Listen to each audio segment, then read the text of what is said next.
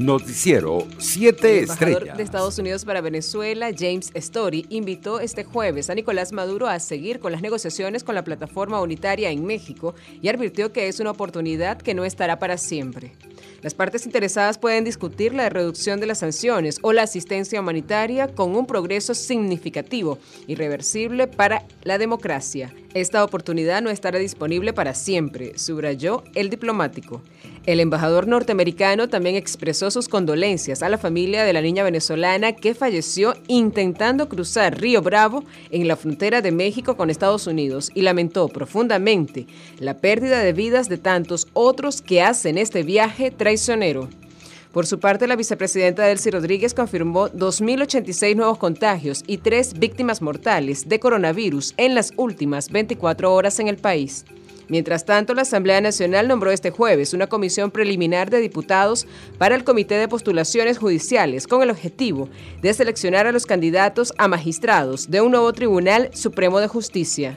Por su parte, el gobernador de Nueva Esparta, Morel Rodríguez, solicitó mediante una carta dirigida al ministro del Petróleo, Tarek El Aizami, que se hagan diligencias para normalizar la distribución de combustible para poder desarrollar de una mejor manera los sectores pesqueros y turísticos de la entidad.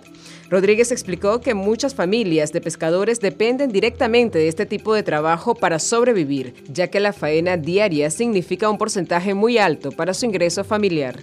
En otras noticias, el sargento mayor de tercera de la Guardia Nacional, Luis Alexander Vandres, vinculado al denominado levantamiento de cotiza, suspendió la huelga de hambre que inició el pasado 16 de enero para exigir respeto a sus derechos humanos y la visita de organismos internacionales para que constataran la situación de los presos militares que se encuentran en el centro penitenciario de Oriente, mejor conocido como la cárcel de La Pica, en el estado Monagas. Internacionales. Argentina solicitó este jueves a Interpol que detenga en Rusia al iraní Monsen Razait, uno de los imputados por la justicia argentina por el atentado de 1994 contra la mutual judía AMIA de Buenos Aires, según confirmaron a la agencia de noticias EFE, fuentes de la Cancillería del país suramericano. La cartera de Relaciones Exteriores supo por la Embajada Argentina en Irán que el miércoles último se informó de una visita presidencial iraní a Rusia y que Rezai formaba parte de la delegación en Moscú. Entre tanto, el gobierno colombiano recordó este jueves ante el Consejo de Seguridad de la ONU que la violencia que persiste en el país y que el año pasado le costó la vida a 78 defensores de derechos humanos es anterior a la firma de los acuerdos de paz que acababan de cumplir cinco años y cuyo éxito defendió ante el organismo multilateral. El consejero presidencial para la estabilización y la consolidación, Emilio Archilla, tomó la palabra al término del examen que cada trimestre lleva a cabo el Consejo de Seguridad de la sede de Naciones Unidas y en el que todos los representantes avalaron sus progresos, pero alertaron sobre los ataques que sufren excombatientes, defensores de derechos humanos y líderes comunales, y principalmente los indígenas.